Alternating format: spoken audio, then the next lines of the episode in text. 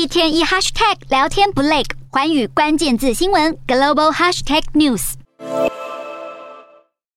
法国在十二号举行国民议会选举首轮投票，经过计票后，法国内政部宣布，由法国总统马克宏领军的中间派同在联盟赢得百分之二十五点七五的选票，以极小差距胜过梅兰雄带领的左翼联盟拿下的百分之二十五点六六选票。但左派表示，赛局还没结束。左派共主梅兰雄在先前的大选中与总统宝座擦身而过，但他在国会大选锁定的可是总理的位置。虽然梅兰雄信心十足，但在十九号登场的第二轮投票中，中间派联盟有可能会扩大领先优势。法国民调预测，马克宏的中间派将在第二轮投票中取得两百六十到三百个席次，而赢得两百八十九席就取得绝对多数。左翼联盟则估计将获得一百七十到两百二十个席次，相较于二零一七年的选举结果，席次渴望大幅增长。这项重大突破也将使左翼联盟成为国会最大的反对力量。